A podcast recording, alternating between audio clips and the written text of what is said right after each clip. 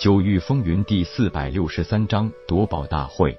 还没等铁牛和香儿反应过来，千木英姿已经转身跑开了。铁牛赶紧追上去，一边喊着：“英姿，你等等俺！”夜空淡淡一笑，道：“走了，傻丫头，以后遇到英姿发泼，你少跟她斗嘴，你是斗不过她的。”在杨彦城逛了一大圈，的确是名不虚传，大街小巷随处可以看到很多美女，而且一看就知道大多数是不太好惹的女武修，这让叶空也不禁感叹：这上天真是太眷顾大云帝国了，不但让这里的女子拥有了极好的秀武天赋，又赐给了他们一个很不错的皮囊。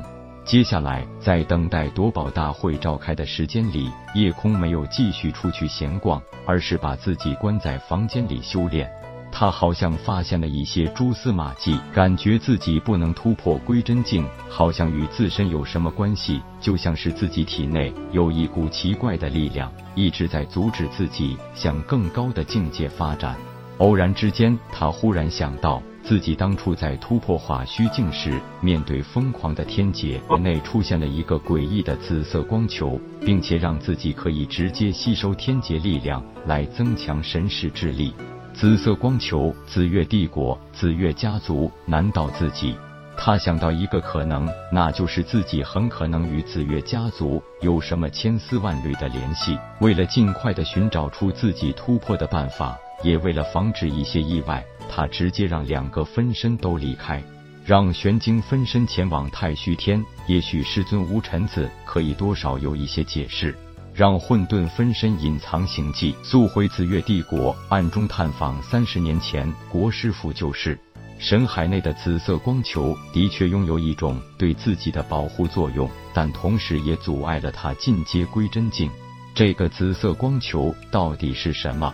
难道是紫月家族的一种特殊血脉传承力量？可是问过了紫月涛，他体内并没有这种诡异的东西。而就算是皇室直系宗亲有，那也绝对是皇族的最高机密，也并不是他可以知道的。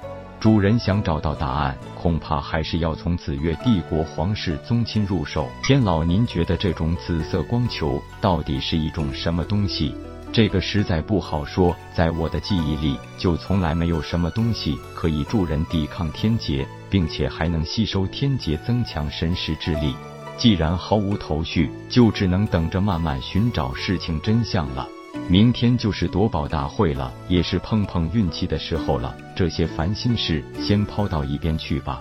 夺宝大会每三十年举办一次。发起者也就是大罗天的三大商会，即紫月帝国的紫月商会、大罗宗的龙啸商会和大云帝国的雅韵商会。当然，附和三大商会的一些小型商会，一共也有二十家之多。每次夺宝大会，每个小商会只能发出五张请柬。而三大商会每家都可以发出十张请柬，所以有资格参加夺宝大会的嘉宾一共也只有一百三十人，加上每人可以带四个随从，一共也就是六百五十人。这些人都可以在会场内自由交易，可以以物换物，也可以用玄石购买。所以严格讲，所谓的夺宝大会，也就是一场奇珍异宝的交易大会。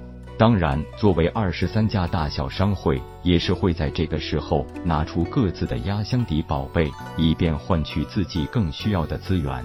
由于这是大罗天五大势力共同的盛会，一直是五座公共城池轮流，每次的场地和会场安全问题也就落在了宫城城主府的肩上。